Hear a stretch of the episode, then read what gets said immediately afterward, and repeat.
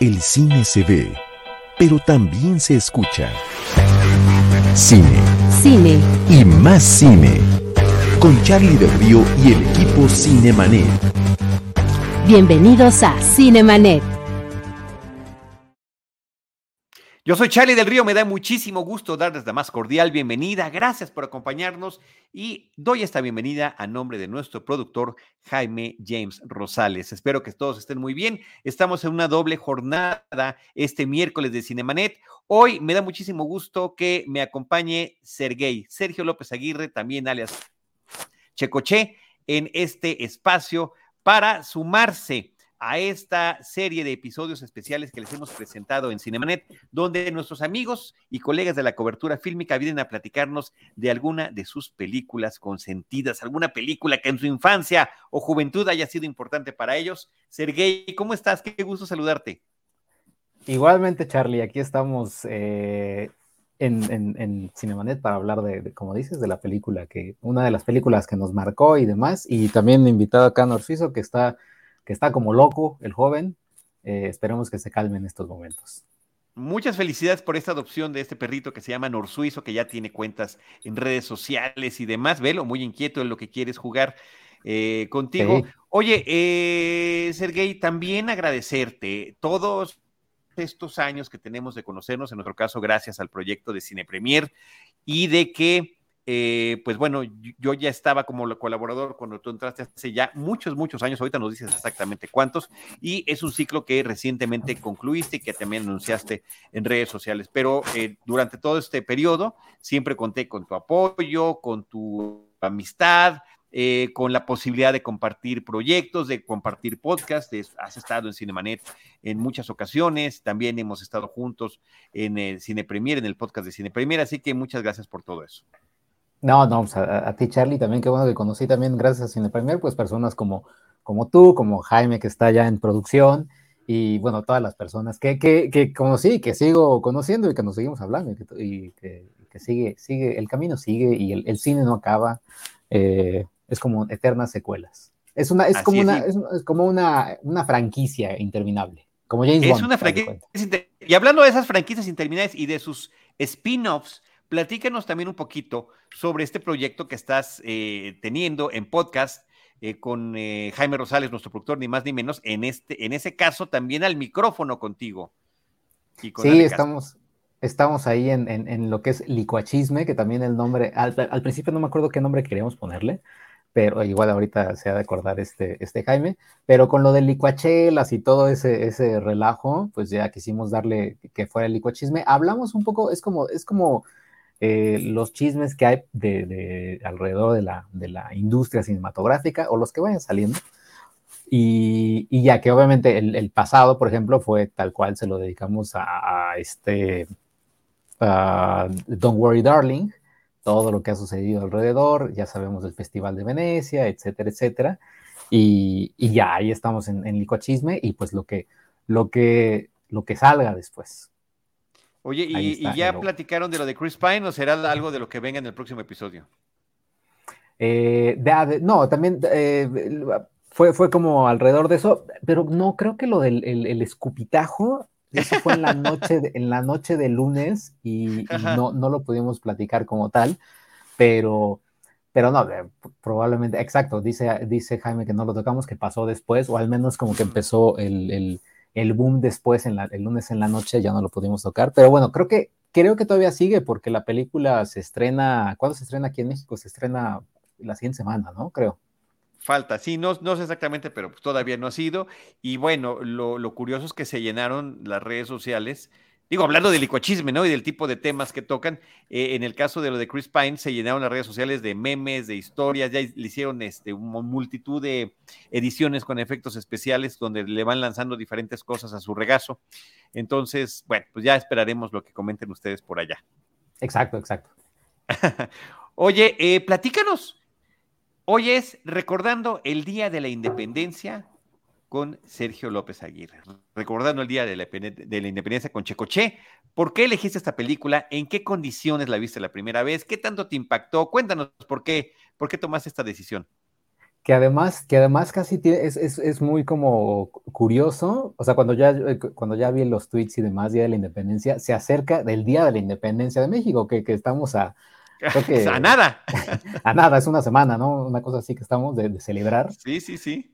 Y, y, ya, y fíjate que aquí tengo justamente un libro que me compré eh, con como detalles de detrás de cámaras y toda la, y toda la situación que fue el primer libro que tal cual me compré como de un behind the scenes, porque obviamente yo quedé maravillado con la película cuando la vi por allá del año de 1996.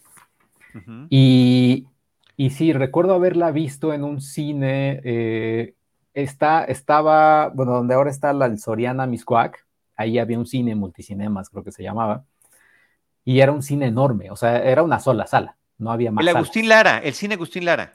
Ándale, creo que sí y, y ahí la vi. Que me corrija Jaime Rosales, que también sabe mucho de estas cosas. Exacto.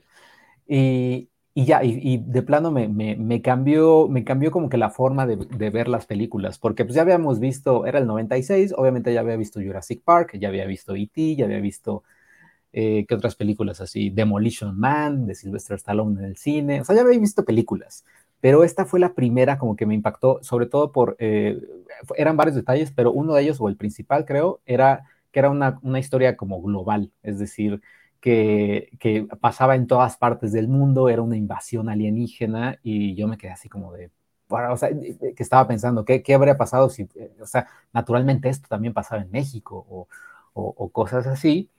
Y me impactó también, eh, creo que la estructura de la película me impactó, ¿no? Cómo llegaban las naves espaciales, después el, el, el, ataque de los alienígenas, eh, y después la venganza, o sea, como que toda la estructura me llamó la atención de, de después la, la, revancha, por así decirlo, del, del, ejército, cómo les dan en la madre a, a, al ejército, y que estaba contada también como en tres partes, ¿no? 2 de julio, 3 de julio y 4 de julio.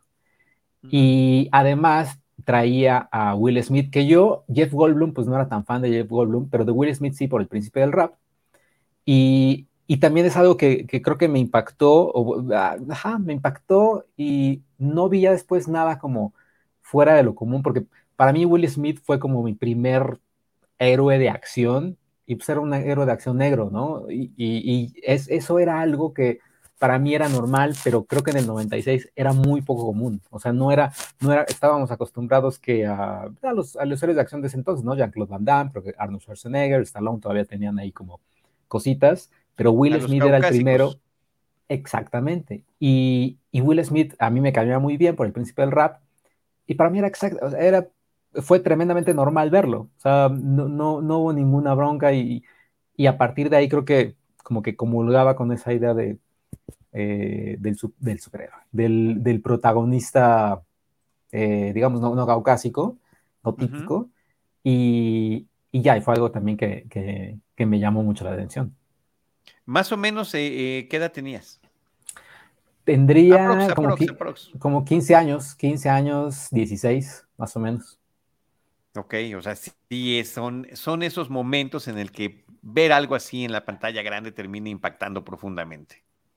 Sí, sí, no, y, y, era precisamente, ¿no? También en la pantalla grande y nuevamente, creo que también lo que, lo que tiene de la independencia, creo yo, digo, no, no sé, no sé, Charlie, si a ti te tocó o recuerdes, pero yo más o menos recuerdo también que en críticas no le iba tan bien a la película, es decir, pues todos sí. eran de, ah, es una película patriotera, típico este blockbuster hollywoodense, no ofrece nada. Conforme pasaron los años, o han pasado los años, se volvió en una película pues como más querida por, por el público. Y también los efectos visuales a mí me, me, me, impresionaron porque, pues nuevamente, ¿no? Veníamos de Jurassic Park, o sea, apenas estaban como que comulgando los efectos visuales, los efectos digitales, uh -huh. pero lo que hicieron muy bien los de Día de la Independencia era que eh, utilizaron maquetas y efectos digitales, ¿no? En la, en la escena de la explosión de la Casa Blanca o del Empire State, eh, ahí también como comencé, o sea, yo me clavé mucho con la película y con los detrás de cámaras, y ahí como que, o sea, dije, órale, está padre lo que hicieron, que fue explotar una maqueta enorme de la Casa Blanca, pero la, la rodaron a, a, más velocidad, es decir, eh, por eso es que se ve como que muy impresionante en, en, en pantalla, porque la explosión es, está en cámara lenta, pero tú la ves y la sientes como que en, velocidad normal. Y todo, y también lo de los edificios y que la cámara estaba como puesta de diferente forma, o sea, iba, iba como que aprendiendo también, yo soy muy autodidacta e iba aprendiendo mucho de, cómo se hace el cine gracias al Día de la Independencia. ¿Fue este tipo de películas que terminabas eh, repitiendo una y otra vez en la sala de cine en aquel entonces? Sí, sí, sí, sí. O sea, y, además también recuerdo eh, que pasaron un especial, y obviamente lo grabé, pasaron un especial en Canal 4 que era, que, que trataba de emular lo que, lo que hicieron con la Guerra de los Mundos, con la de, eh, ¿cuál fue? Este, la, versión radiofónica. No, la versión radiofónica. Sí, la de Wells. La de Wells.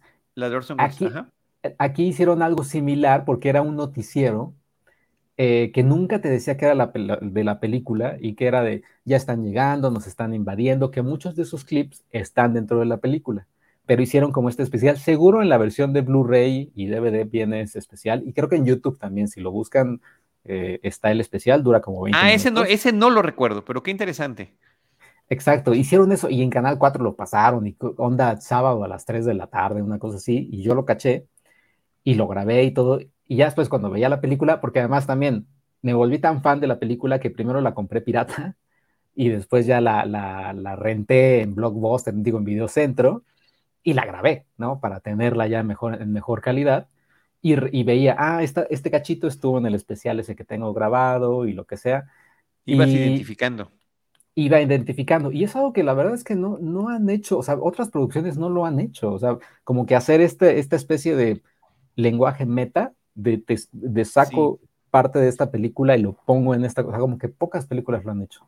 Lo, eh, le funcionó muy bien unos años después a el proyecto de la bruja de Blair. Eh, no vendiéndose como si fuera efectivamente este pietaje encontrado de estas personas. Yo llegué a ver un documental en el Sci-Fi Channel que te trataban la historia de la bruja de Blair como si fuera algo cierto y después venía la película. Entonces estaban en esa onda, pero seguramente con alguna influencia, evidentemente, de lo que eh, radiofónicamente hizo Orson Welles, eh, pero también de eh, cosas en ese momento recientes, como era lo del Día de la Independencia. Pero yo genuinamente no recuerdo esa parte. Yo sí te debo decir que fue una de esas películas que vi, y siendo yo de otra generación y de una generación que vio Star Wars en el cine, y que, por cierto, la vi en ese mismo cine donde tú viste el Día de la ah. Independencia, yo en el Agustín Lara es donde vi Star Wars la primera vez y quedé boquiabierto. Tú tienes como que tu propio referente y tu propia película consentida. Y dices, ah, es que entonces tratan de emular a Star Wars y creo que no, que no les está quedando. Sin embargo, siento que efectivamente, como comentas, es una película que ha ganado su cariño con el público a lo largo de los años y es una película que se puede seguir viendo muy bien. Yo apenas en el primer año de la pandemia, hace poquito más de un año, la vi aquí en casa con mi hijo, porque aproveché pues para ponerle muchas películas, vimos todo, vimos todo el MCU y vimos, eh, también le quise enseñar, a mí el tema de la invasión extraterrestre o del contacto extraterrestre me resulta muy importante. Entonces vimos IT, vimos encuentros cercanos del tercer tipo, vimos el Día de la Independencia, vimos la Guerra de los Mundos, eh, que de alguna forma el Día de la Independencia es una adaptación increíble y ridículamente libre de la Guerra de los Mundos y que termina conectando también con la forma en la que se logra salvar la situación, en otro sentido, ¿no? En este caso a través de la tecnología y no de un virus común y corriente orgánico, sino uno digital para las, para las computadoras, pero me parece que es un guiño interesante ese que hace la película. Entonces, eh, en ese momento, de todas esas que vio, me dice que su favorita era el Día de la Independencia. Yo, no, ya en serio, hijo, ah. dime, dime cuál. sí. Y me preguntaba, también incluimos Avengers, ¿verdad? Y yo, Avengers, sí, pues es de invasión extraterrestre. Ah, pues sí, sí es cierto. Sí. Ahora que lo mencionas. Sí, no, y lo que tiene de la independencia creo que sí. O sea, es que es muy, muy, eh, es una aventura, pues, o sea, y, y creo yo también que, que toca, eh, o que exacto, toca como diversos protagonistas, ¿no? Tenemos el militar, tenemos el presidente de Estados Unidos, tenemos el, el, geek que descubre eso, y tenemos también la, parte humana, que son estos, estas personas que viven así precisamente en los, en los RVs, eh, y que uno de ellos fue eh, abducido por un alienígena. Abducido. Ajá, exacto, y, y cómo, cómo se trata de vengar de ellos, que en la versión original de Día de la Independencia, del guion de Día de, de la Independencia, que creo que está incluso en las escenas como eliminadas, él no toma, eh, no me acuerdo el nombre de este actor, pero él no toma un avión, un casa F-14, creo que, es. Randy Quaid es el actor. Randy Quaid, sino que es, él toma su avión, él toma su avión de el que con el que comienza la película, que es un avión que viejito, con el que fumiga cosas, le amarra una bomba. Exacto, le amarra una bomba y es el que con el que vuela. Que obviamente, obviamente eso habría sido horrible, porque sí, sí, sí, como que dices, ya, o sea, está bien que la película tenga sus cositas, pero esto ya es demasiado, o sea, ya es muy exagerado. Y, pero de todas formas se ve en, el DVD, en el Blu-ray, ah, está esa como. Ah, lo voy a buscar si me interesa ese detalle. Es el This is for you, Mr. President, ¿no? Exacto, sí, que, también era, o sea, tiene todo eso me quejaba, este, pero sí la he visto montones de veces. Montones de, es una de esas películas que puede repetir y a pesar de su larga duración, son casi dos horas y media de película, pero efectivamente, y son muchos, em, eh, son muchos capítulos, son muchos episodios que te va pasando como, como, conforme se va desarrollando, pero creo que lo que llama mucho la atención es algo que estás tú comentando muy bien, este... Eh, e, este carácter coral que tiene la película, esta cantidad de personajes y que cada uno de esos personajes tiene su propia historia y que bueno, pues ahí están esos famosos seis grados en los que cada uno termina estando conectado el uno con el otro y por eso nos los están presentando. Entonces, eh, sí, me parece que eh, es una película cumplidora con su público y que sigue, sigue eh, pudiéndose ver muy bien, sobreviviendo muy bien ante el paso del tiempo. Sí, efectivamente, como se decía en su momento, eh, no vamos a, dejar de decir. Es una película ridículamente comercial, con muchas cosas que no necesariamente dirías podrían así suceder en una película, que era algo también de lo cual yo me quejaba. En una película, voy a ponerlo entre comillas, seria, de ciencia ficción, pues no habrían puesto esto, ¿no? No eh, estaría en la nave derribada del alien y llegaría un humano a darle un puñetazo, a ver, sin saber, eh, te puedes contaminar, ¿no? Sin tomar otro tipo de medidas que serían de, de, una lógica básica, ¿no? Esta es una película de repente así, tal cual de puñetazo. Sí, y mira, ahorita esta imagen que tiene Jaime, seguramente tú lo tienes más ubicado, el personaje de la izquierda, que es el, en, la película es el Doctor Okun, algo así. Él sale en Star Trek, ¿no? En una de las... Él es por eso un personaje importantísimo de, de toda la, la, Él es Data, Mr. Data, en, The, en The Next Generation y en las películas de The Next Generation, sí, por supuesto, es, es un, es, era una conexión muy interesante que teníamos quienes veíamos la película en ese momento, ah, bueno, Brent Spiner está también participando en el Día de la Independencia y con un personaje que era la antítesis de lo que él nos había presentado en Star Trek, que era este hombre, no, Data era un androide que tenía la ilusión de tratar de entender la humanidad, era el equivalente del señor Spock en la serie The Next Generation que sale en los ochentas. Y entonces aquí lo vemos así, barbón, con el pelo largo, riéndose a carcajadas, bueno, pudiendo hacer todo lo que había reprimido su personaje en todos esos años en Star Trek. y, Día de la Independencia también tiene algo que quiso, que, creo que ninguna película ha logrado emular, más o menos Pacific Rim, mira, ahí está Data y, y su personaje de la Independencia, pero más o menos Pacific Rim quiso, quiso hacer algo con el discurso del presidente, este speech eh, ah, que, te llena, que te llena así de, fervor, de lo que sea, que obviamente Bill Pullman lo hace increíble. Idris Elba en Pacific Rim como que ah, today we no, lo hace bien, lo hace bien, pero efectivamente terminas viendo la conexión, o sea, no puedes desconectarlos eh, en, términos referenciales, de que sí dices, pues ahí está ese pedacito de Independence Day. Había que preguntarle a Guillermo del Toro si efectivamente estaban pensando en eso cuando lo hicieron, pero no, no podría uno dejar de pensar en Independence Day eh, viendo esa escena con Idris Elba. Exacto, y que, que, obviamente fue una de las muchas cosas que, que, también se criticaban de la película, claramente que era patriotera, que es decir, el día de la independencia de Estados Unidos va a ser el día de la independencia ahora del mundo entero. O sea, era como de, güey, eh, pero, El patrioterismo gringo exacerbado. ¿no? Totalmente. tratando de, tener efectivamente, como dices, ese alcance global. Sí, sí, ahí está. Y creo que por todo el entretenimiento que nos, que nos genera la película, yo además a Bill Pullman es uno de esos actores a los que le tienes mucho cariño, me parece que es como eh, carismático dentro y fuera de la pantalla, cuando lo ves en entrevistas, su, eh, estilo de rostro que tiene, el tipo de personajes que siempre eligió, eh, siempre es un, un deleite verlo y verlo en un papel como este, ¿no? y verlo en un papel así. Y, sí, y además la película se estrenó en Estados Unidos el 2 de julio, que también lo hicieron como, fue como un fin de semana perfecto para, la entonces, eh, el, el, entonces estudio 20th Century Fox.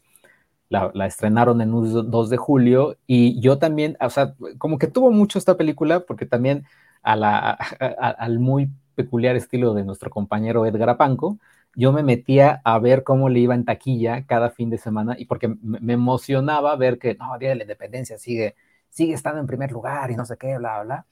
Y yo ahí seguía, ¿no? Y, luego veía como Día de la Independencia es la, más exitosa del año y está en el top 10 de las más eh, taquilleras de Estados Unidos. Como que iba también, o sea, como que nuevamente, ¿no? Como muy autodidacta, aprendía de cómo se, se hizo una película, los papeles, etcétera, y en la parte como de la industria, ¿no? De la, de la, cómo le iba en taquilla, esto qué significaba, bla, bla, bla, bla, bla. Como que gracias, a partir de ahí como que se hizo el, el, el, el no sé, eh, explotó, digamos, mi cabeza sobre muchas cosas. Después investigué de Roland Emmerich, de lo que hicieron antes, o sea, renté Stargate, que también me, me, me gustó mucho. Eh, después se estrenó Godzilla, yo así estaba de, ah, ya quiero ver Godzilla, la vi, no me gustó mucho. Se estrenó Armageddon al mismo tiempo, como que, como que ya iba, eh, como que yo echándome mucha información de, de todo lo que era el cine. Lo que me estás describiendo es la génesis de tu parte profesional que has llevado a la práctica a lo largo de tantos años, la cobertura cinematográfica. La cobertura cinematográfica en términos de cuál es el impacto de la película con el público, cómo fue realizada esta película, cómo funcionan los diferentes mercados, quiénes son las personas que están, que están involucradas. Sí, es un proceso que quienes amamos el cine y que terminamos eh, dedicándonos a esto profesionalmente, eh, en términos, en nuestro caso, de cobertura, es muy importante y, creo que es muy bonito cuando empiezas a conocer otras personas que también les resulta importante eso y que les parece relevante. Y dices, oye, vamos a vernos, ya salió un nuevo documental de, Star Wars, ¿por qué no lo vamos a ver? Creo que va a estar bien padre que lo veamos. Y también el tipo de guiños que, que hacen las películas, ¿no? Estábamos hablando de este guiño de Brent Spiner con el, eh, su personaje de Star Trek, ¿no? Y la, la, gran diferencia que tenía, pero que sí estaba una vez más participando en algo de ciencia ficción. En el caso de Bill Pullman, que nos está poniendo Jaime Rosales en pantalla, también con la diferencia de los años, era, eh, él había aparecido en Spaceballs, en esta película que era la parodia de Star Wars, donde aparecía justamente como un piloto. Era el, la versión eh, paródica de Han Solo y que ahora era este expiloto que era presidente de los Estados Unidos. Convenientemente, eh, un expiloto sería presidente de los Estados Unidos cuando hubiera una amenaza extraterrestre. Y además, y además creo que venía de, haber hecho, digo, creo nunca la he visto, la comedia romántica esta con Sandra Bullock, donde creo que él tiene un accidente en coma y Sandra Bullock se enamora de él. Mientras dormías. Eso, creo que mientras dormías fue antes dormías. De, Día de la Independencia, y aquí como dices, ¿no? En Spaceballs, que, que Spaceballs, o sea, es de esas, esas comedias que no tienen, nunca envejecen, cualquier chiste de Spaceballs es increíble, eh, eh, o sea, es, que es Mel Brooks, o sea, sí es, ese sí es inmortal, ¿eh? Mel Brooks es una cosa sensacional. Para la parodia es uno de los mejores. Y lo sigue siendo. No sé si viste recientemente esta película animada que, que se estrenó del, del perro samurái. Yo quedé profundamente. Es una película que tenía unos cuantos años de haber sido producida y que no se había distribuido por la pandemia, pero ¿cómo la gocé? Qué bárbaro, qué buen sentido del humor. Él, él participa en el guion, participa con un personaje. El señor ya tiene más de 80 años y sigue activo. Eso me parece increíble. Sí, no, y aquí, y aquí también tenemos es John Candy, ¿no? Este, el que John Candy, John Candy como Morph, half man, half dog. I am my own best friend, ¿no? Soy mi mejor amigo, que era el equivalente de Chewie, de Chewbacca. Y, y, además, o sea, si tenemos a Bill Pullman y Jeff Goldblum, que venía entonces de, de o sea, que Jeff Goldblum, se, ah, creo que Día de la Independencia como que terminó por reafirmarlo como este, como el personaje geek, o sea, porque venía de haber hecho pues, La Mosca, que es, un, la mosca, es, un, una cosa brutal, eh, Jurassic Park, que también Jurassic Park es una cosa enorme, y termina con, es como la trilogía del científico de Jeff Goldblum. Y, y, lo hace increíble porque además lo hace muy bien porque su papel es muy diferente al de Jurassic Park y naturalmente es muy diferente al de la mosca, a pesar de que es, el mismo, es, es, la misma, digamos, eh, profesión, ¿no? El mismo DNA te hace sentir a uno que lo es orgulloso de ser geek. Dices, vaya, de repente no nos podemos ver tan mal. Ajá, exacto. Y, creo que, por ejemplo, la imagen que nos pone aquí Jaime, en general, cada que pasa en la película yo siempre la dejo, ¿no? O sea, me gusta mucho y demás. Pero además, la película, digo, o sea, tomando nuestras debidas proporciones, está muy bien, o sea, es muy bonita, o sea, visualmente es muy, muy bonita la película, la secuencia de cuando llega la invasión, me acuerdo haberla visto en el cine y yo quedé así impresionado de esta enorme sombra que va cubriendo las ciudades del mundo, pero obviamente primero esta nube de fuego, o sea, yo estaba así extasiado, yo decía, es que esto no he visto nunca antes en, mi vida, ¿no? O sea, este, este, evento, digamos, global, enorme, eh, nunca lo había visto, ¿no? Y, se ve.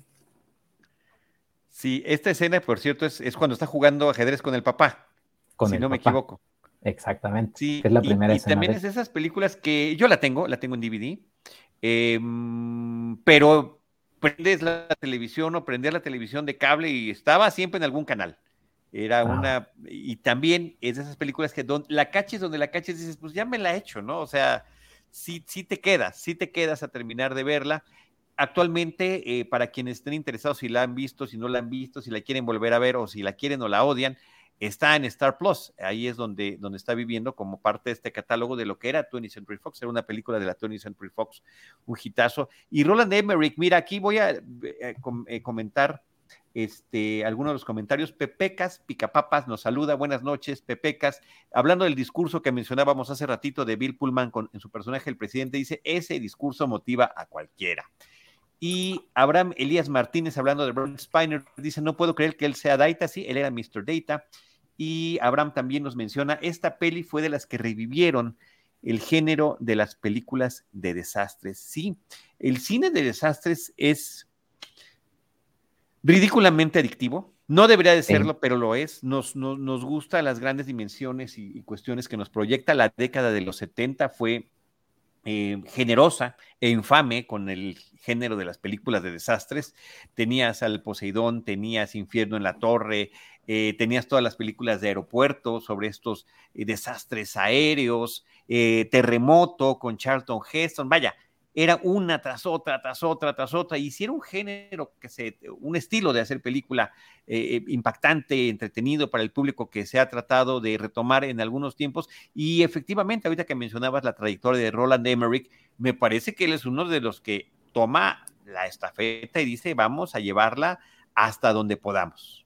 Vamos a llevarla hasta la luna, ¿no? Que ya lo último fue Moonfall, que yo la vi, o sea, yo tuve o, tengo eh, directores que, que, o sea, que película que sale la, veo, y, pero son, son directores super popcorn, o sea, Roland Emmerich es uno, Michael Bay es. otro, y película que sale. Pero de Michael Bay a, Emmerich, 200 millones de veces Emmerich, por el amor de todos los santos. Sí, sí, o sea, eso sí. Y, pero sí, es lo, que mencionas, ¿no? O sea, Roland Emmerich hizo, después de Independence Day, hizo Godzilla, después hizo El Patriota, que también estaba medio rara, que hizo El Patriota.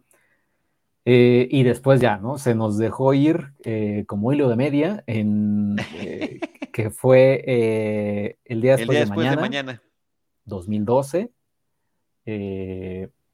hizo, hizo otra a la, mitad, pero obviamente eh, Moonfall es, es de, de, lo último que hizo, que ya Moonfall sí dices, no, ya estuvo, ya, ya. De lo peorcito, de lo peorcito, qué barbaridad, sí. Este, parece parodia de repente la película, desafortunadamente, y sin embargo son esas que te quedas, ¿no? Terminas de verla también.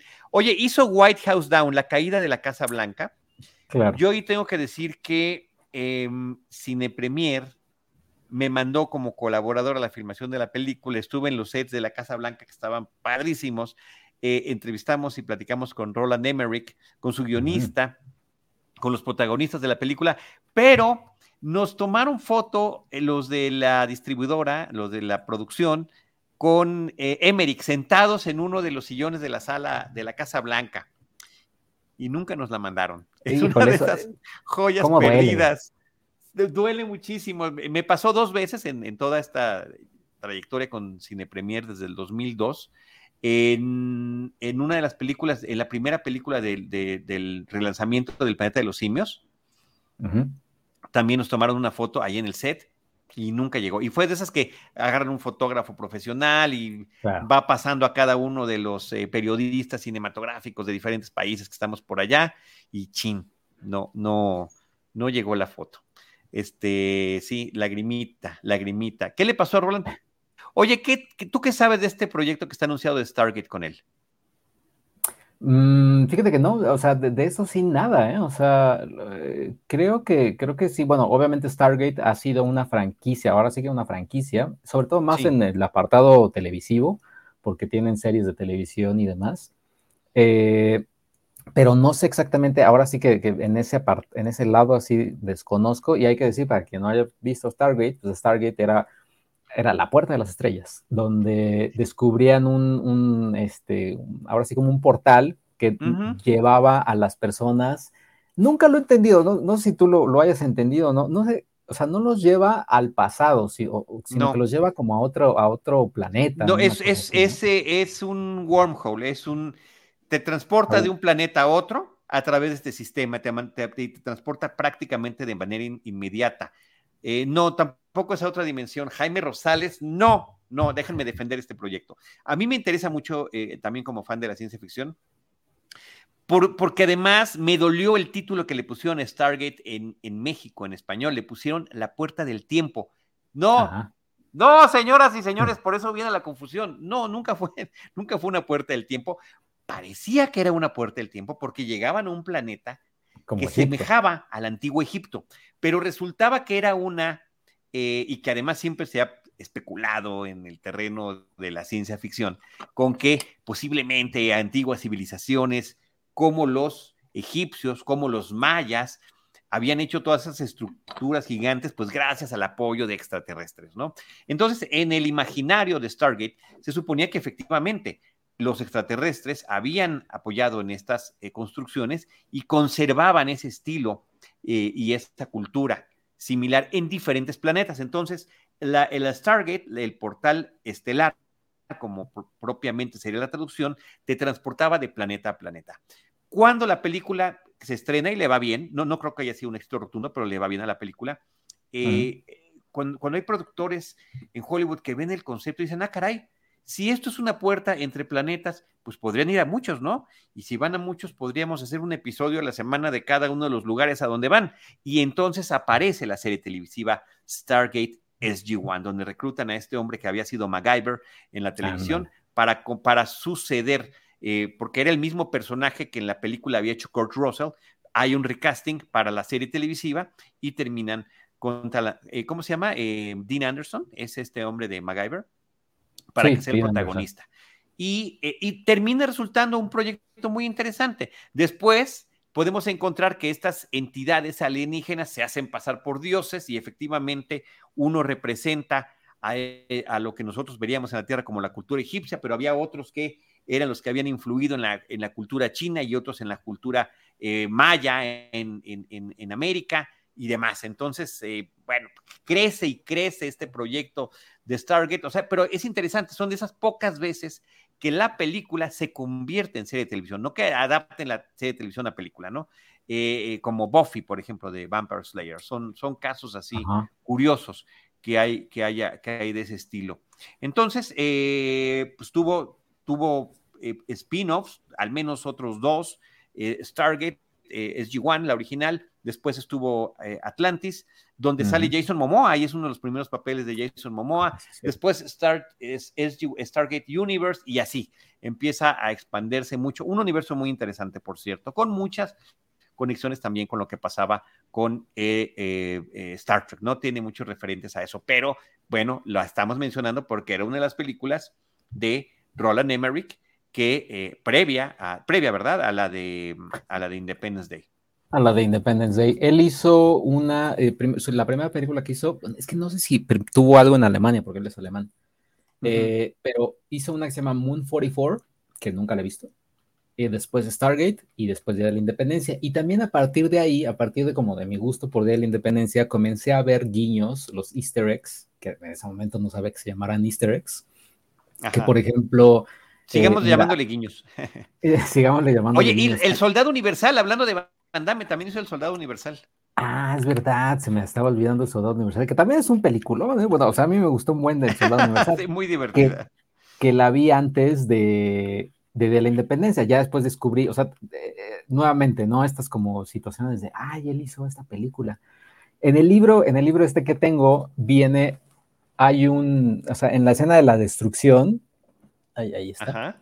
En la escena de la destrucción hay un, hay un anuncio de Stargate. ¡Ah, qué padre! Nunca lo he podido como cachar en, la, en la película, pero hicieron un anuncio de Stargate para, como, como este guiño. Y en Godzilla hay una parte donde cuando ellos se comunican con, los del ejército, usan la, usan la frecuencia MN44. Cuando pasó, yo ya estaba, como yo ya estaba tan empapado de, así, de, detalles y de datos. Moon 44. Exacto, es Moon 44. Eh, o sea, estaba así como extasiado. Y, a partir de ahí, y después, por ejemplo, cuando pasa Armageddon, algunos quizás no lo sabrán, pero era como la competencia de verano. Armageddon versus Godzilla, porque se iban a estrenar eh, casi al mismo tiempo. Y en Armageddon hay una escena donde casi al inicio, donde está el perrito, este Puck, que llega a atacar un Godzilla. Y ah, es un vendedor de Godzilla. Y él dice, oh, no ataques mi Godzilla. Cuando pasa eso, pues yo, yo estaba muerto de la risa porque dije, claramente es un, es un, este, es un detalle que están diciéndole a la otra producción. O sea, era... era aquí andamos, aquí andamos. Touchstone Pictures, que es Disney, versus eh, Godzilla, que, es que era de Sony. O sea, era, o sea, como que ahí empezaba como a, ver nuevamente, ¿no? Estos, estos detallitos. Y lo que mencionas del cine de, de desastres, sí, o sea, Día de la Independencia comienza y después viene, no sé si te acuerdas, o sí, claramente si te acuerdas, Mars Attacks de Tim Burton. Sí, claro. También la vimos en mi ciclo. Era, me faltó mencionar esa, por supuesto. Ah, la, con, tu hijo. Y obviamente cuando, cuando veo Mars Attacks, pues yo, yo obviamente yo, yo digo, Ay, es Tim Burton, es el Tim Burton de Batman y el oscuro y estas cosas. Y digo, bueno, va a estar esta cosa increíble, ¿no? Eh, o sea, pues, obviamente no me gustó porque esperaba otra cosa, fue mi error pero no la he vuelto, o sea, la he vuelto a ver un par de, un par de ocasiones, pero es muy divertida. O sea, yo esperaba algo tipo, tipo Día de la Independencia, claramente, claramente no lo recibí porque. No, es una comedia más desparpajada y diría yo más inconexa. Ahí también está abusando eh, Tim Burton de este reparto de muchos eh, personajes, pero no termina conectándolas también como lo están en el Día de la Independencia, ¿no? Con todas las eh, tremendas diferencias que puede haber entre ambas películas. Sí, sí, sí, totalmente. Y que también de ahí, creo que a partir de ahí, creo que ahí sale el, James Bond, Pierce Brosnan, y sale Sarah Jessica Parker, Michael J. Fox, y además también cuando la vi fue algo que me sorprendió porque... Jack Black. Ah, Jack Black, eh, o sea, me sorprendió porque los iban matando. O sea, yo decía, ahora le mataron a, a, este güey y apareció solo 10 minutos y es, no sé, creo que Michael J. Fox lo matan. O sea, y, dice, o sea, ahí como que también, como que también era este shock de, órale, no importa que salga, que sea este güey, está Jack Black, o sea, no importa que sea este güey, lo o sea, puede morir. O sea, era como un Game of Thrones eh, del 96. Y después, obviamente, vienen este, este año, estos años especiales de competencias, ¿no? Pico de Dante, Volcano, eh, Impacto Profundo, Armageddon, Tornado, aunque nunca hicieron una como competencia de Tornado. Y Tornado, que también es un peliculón. Le fue en su momento increíble. Era, bueno, llegó hasta tener atracción en los estudios Universal. Entrabas a la atracción de Tornado para ver una suerte de efecto similar. Sí, y mira, ahí está, ahí está. Pero, es parte, Michael J. Fox, pero es parte de este nuevo reinado en esa, en esa década de las películas de desastre y de, y de este alcance global de las películas. Eh, si bien efectivamente a tus 15 años decías, ah, no he visto nada como eso, bueno, las viejas generaciones sí decíamos, bueno, pues es que sí nos tocó ver, aunque sea en la televisión, la película original de la Guerra de los Mundos, que además de haberla visto en la tele, era muy frecuente que año tras año en la ceremonia de los Oscars, cuando pasaban, y ahora vamos a dar el Oscar a los efectos especiales, y que te pasaban clips de películas de otros años, infaltable, infaltable, la guerra de los mundos, las pequeñas naves este, espaciales eh, volando, sus colores específicos, los rayos que lanzaban y también aquellas explosiones que había. Y en el terreno televisivo, aquí hay esta conexión con la serie V, Invasión Extraterrestre, que también, eh, que empezó como miniserie y que esa es la parte que mejor funciona de ese proyecto, que era eso, era ese momento en el que un conjunto de naves eh, alienígenas, platillos enormes, se ponen en diferentes puntos sobre la Tierra, ¿no? Y vamos a ver qué es lo que quiere esta, esta nueva raza. Ahí era el dominio muy al estilo, había una, una suerte de analogía, parodia, metáfora sobre el nazismo de la Segunda Guerra Mundial, ese era el régimen totalitario fascista que estaba siendo representado por estos eh, reptiles disfrazados de humanos. Y eh, a diferencia de el de independencia, que era la destrucción total, ¿no? O sea, aquí vamos a acabar con lo que hay con estos. Oye, y hablando de series de televisión, que creo que esta la vi, creo que a la par quizás de, de la Independencia o quizás un poco antes, había una serie que era, que era, que cuando yo la vi, y también tenía muchas cosas así que, que dije, ¿qué, ¿qué, es esto? Eh, había una serie que se llamaba, si no me equivoco, Nación Alien o Alien Nation.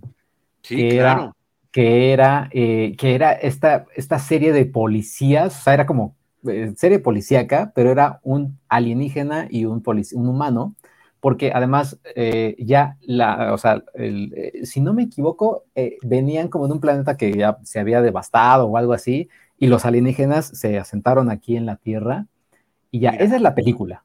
Esa es la película, y es el mismo caso que estábamos platicando hace rato con Stargate. Se hace la película y de la película dicen, oye, vamos a hacerla serie de televisión. James Caan era el personaje protagónico.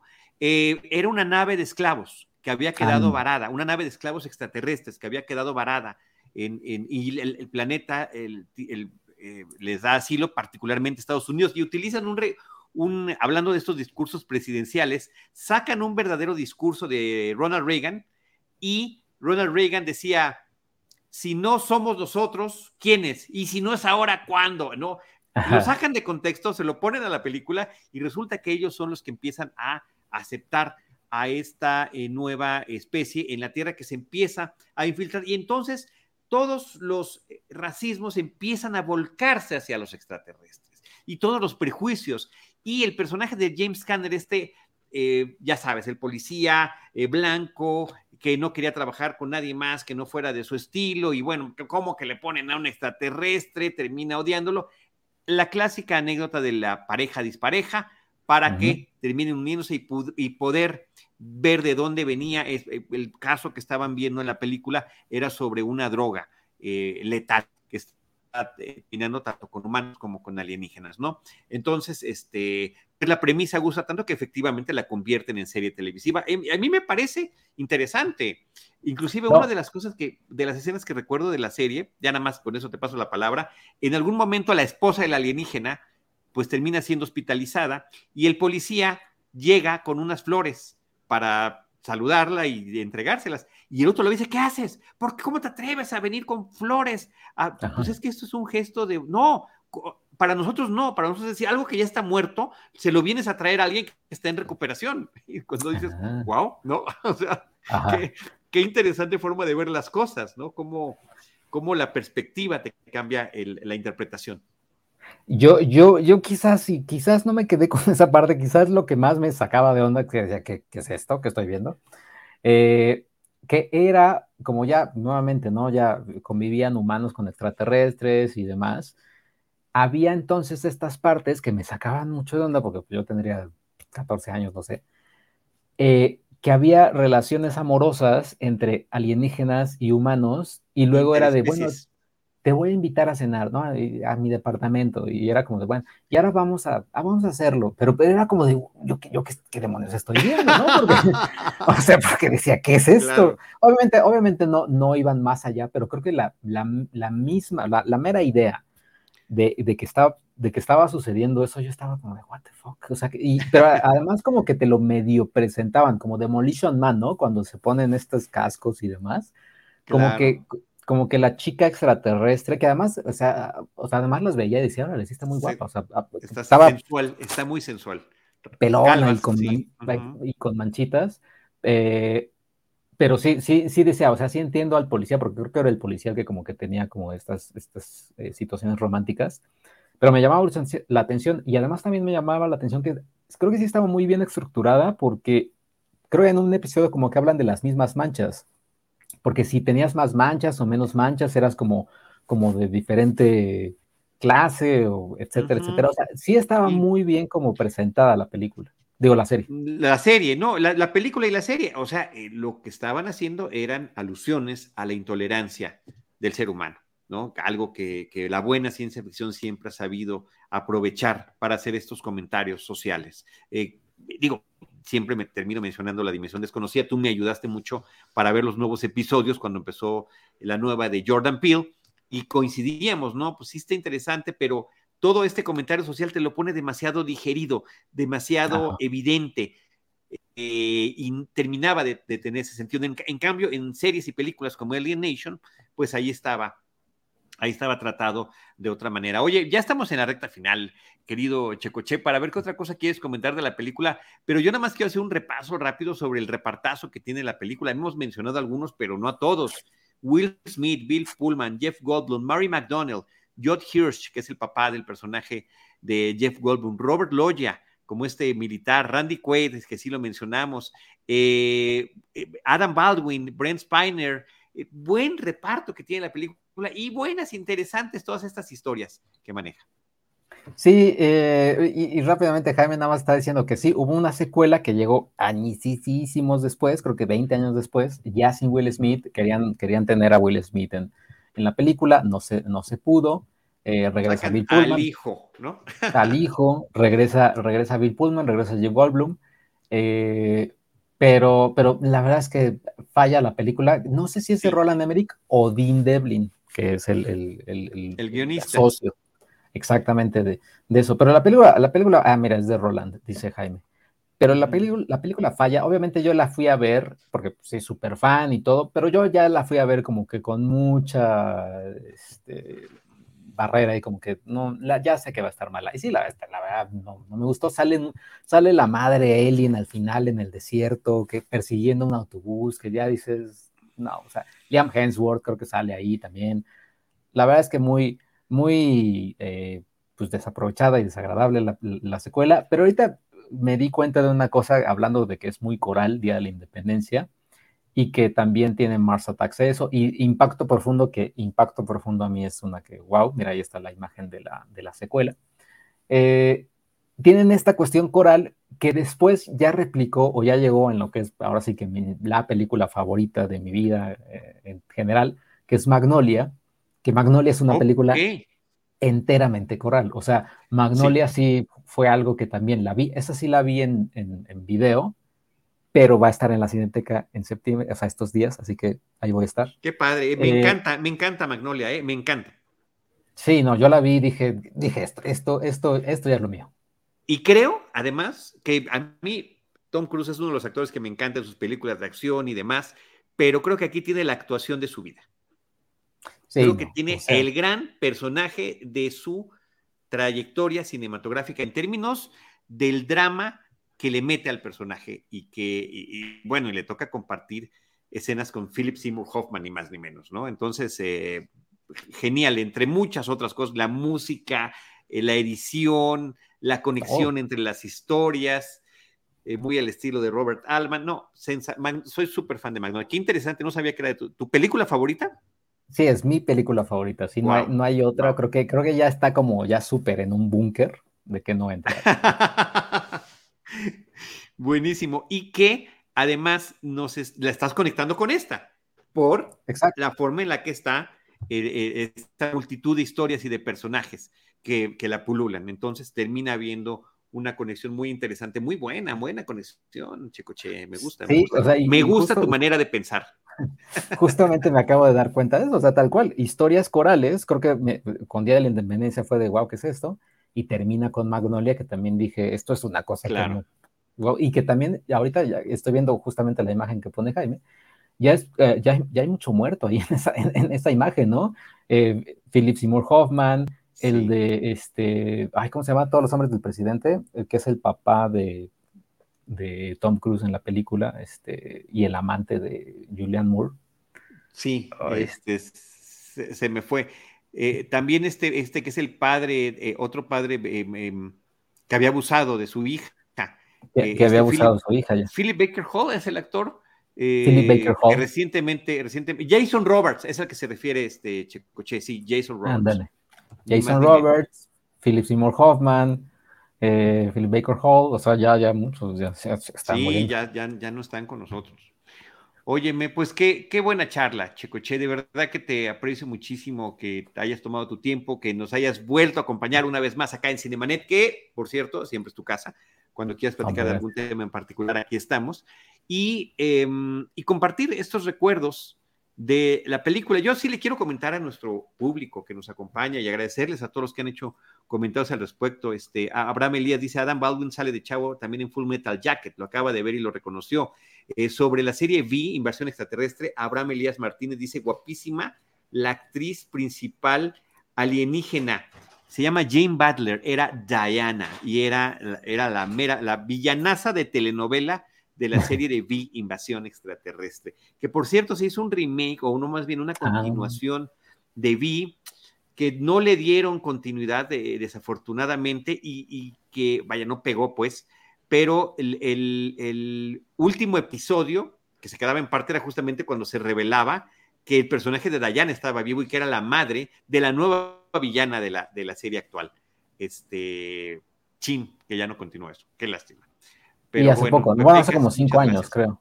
Sí, tiene ya varios años que, pasó eso, pero sí, sí me interesaba, sí me gustó, y chin, nos la, nos la quitaron. Fue, no, ya, en el 2011, en el 2011, che, ya, ya llovió, más de 10 años. Y, la protagonista era esta, este, mm, ay, la, que sale también de novia de, de Deadpool, eh, Morena Bacarín, que qué bárbaro, qué, belleza de mujer. Ella era la nueva villana, la hija de, eh, del personaje de Diana. Gracias, Oye, y, de, también. y de Alien Nation, eh, supuestamente la iban a hacer otra, o sea, iba a ser remake con este director Jeff Nichols, que Jeff Nichols se me hace un director muy interesante, que ha hecho varias películas ahí eh, ingeniosas e iban a hacer un remake, pero si no me equivoco, creo que ya lo último es que Disney, porque era de Fox, y Disney ya eh, le detuvo la, el, remake de esta, de esta película. Yo te voy a decir por qué, porque sin querer hubo ya una película que tocó el mismo tema y lo tocó de una manera absolutamente genial, eh, que se llama Sector 8, Sector 8, la película ah, sudafricana. District 9. District 9. O sector 9. Aquí se llama sector 9 o District 9. Sí, pero, pero yo hasta el número le cambié. Qué, vergüenza. Pero bueno, sí, este, District 9 es eso, es prácticamente lo mismo. Y viniendo de un director sudafricano que lo que está aludiendo es al apartheid y al racismo que se vivió en su país durante tantos años de manera oficial, no que significa que, que ya hubiera sido eliminado, ¿no? Que oficialmente había, había concluido. Entonces yo sí veo conexiones entre eh, Alien Nation y District 9, sin duda alguna. Este, pueden venir, claro, de orígenes distintos, historias distintas, pero al final de cuentas terminan conectando muy bien. Entonces, yo, te digo que por eso puede ser que no la hayan hecho. Dijeron, ya se parece demasiado a otra que ya tenemos y que ha sido increíblemente reconocida, como nos dice eh, Marmondo. District 9 es buena y ahora Melías dice también buenísima, Sector 9. Sí, una película consentidísima también de contacto extraterrestre. Mira, me faltó ese en mi ciclo. Mm, voy a tener que retomarlo. voy a tener que retomarlo y voy a tener que actualizarlo. Checoche, ¿algún otro? Ah, bueno, perdón, yo lo único que quería, que quería comentarle al público y amigos cinéfilos que nos acompañan, cuando estamos en estos programas de recordando tal o cual película con nuestros amigos y colegas de la cobertura fílmica, en este caso recordando el Día de, la Independencia con eh, Checoche, con Sergio López Aguirre o Sergey, como siempre le he dicho cariñosamente, es, eh, son pláticas como esa. No, no, no venimos a diseccionar la película, no venimos a explicar, no, venimos a evocar esos recuerdos, qué significó para nuestro entrevistado. En este caso, Checocheno dice, de ahí viene mi, lo que eventualmente sería mi, mi, profesión de, de, comunicador. y de cobertura fílmica y de crítica cinematográfica. O sea, a partir de ahí es cuando empecé también yo, Checoche, a hacer esta disección de los diferentes elementos, y esto me interesa, esto me gusta y sobre todo Checoche, creo que lo que queremos, cinéfilos como tú, como yo y como todos los que nos han acompañado, es compartir estas películas que nos gustan. Exacto. Sí, sí, sí. Yo cada que puedo siempre hablo de Independence Day y, el, cariño que le tengo básicamente por eso, porque fue la, película con la que dije, con la que está, estalló todo. Y por eso también me gustan las películas así. Por eso también creo que son las que me gustan, o sea, las películas así, porque yo no fui así de, oh, la primera película que, me, que más me movió fue la de Tarkovsky, de, o sea, no. Ah, no, nunca, no, no, no, no, yo no.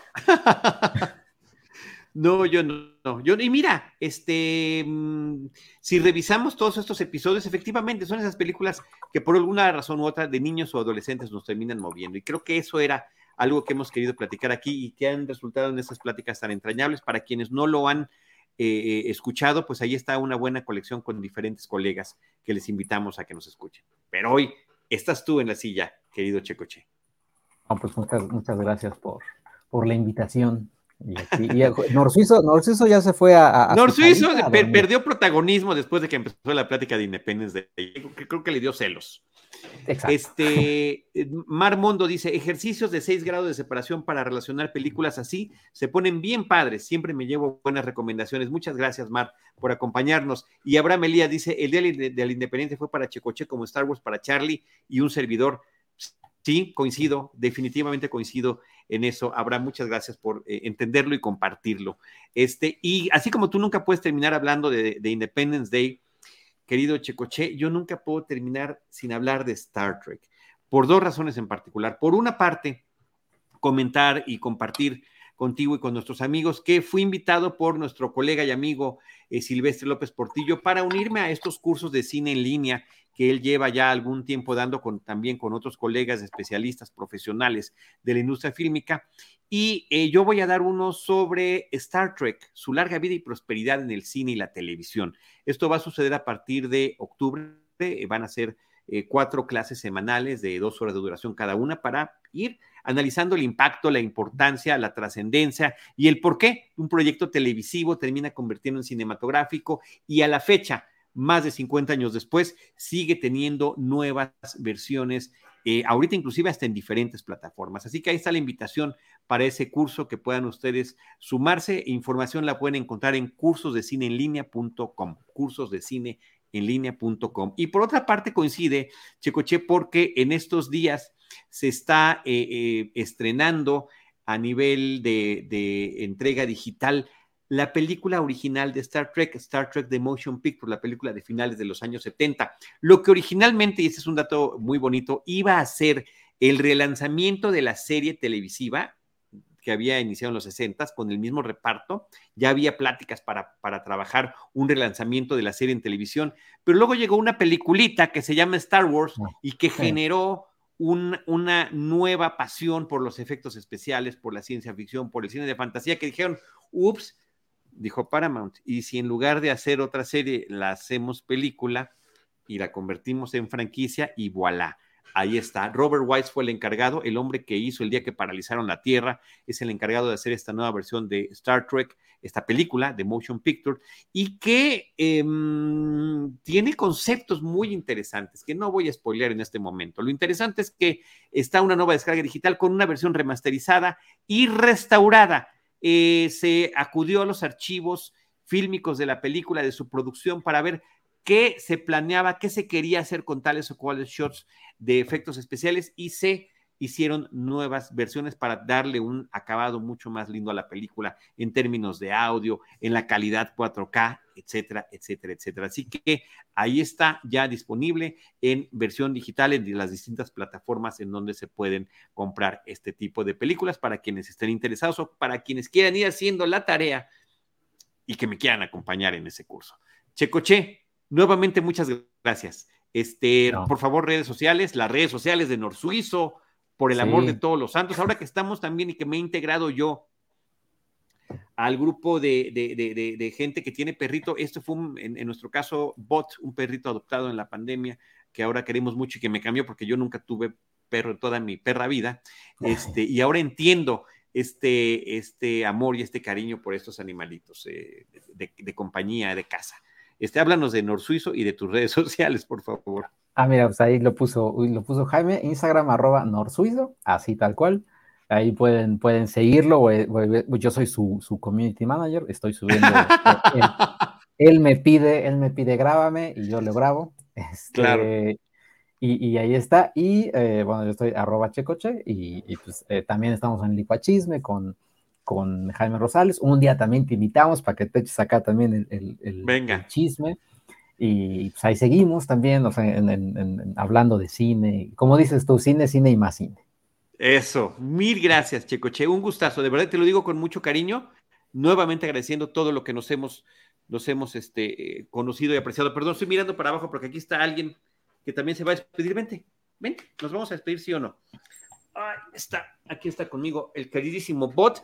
Él no tiene red social, pobrecito. Quienes quieran que le abramos su propia red social a bot, por favor, infórmenos aquí arroba cinemaneta, arroba Charlie del Río o arroba Checoche para ver si le hacemos también competencia al North Suizo.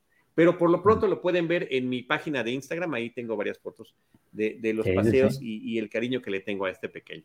Checoche, muchas gracias. Gracias, Jaime Rosales, como siempre, por tu extraordinaria producción. Hoy nos echamos dos programas al hilo en Cinemanet. Tuvimos hace un ratito a eh, Gustavo Moeno, que nos platicó de su nueva película Lecciones para Canallas, y esta charla entrañable también con Checoche.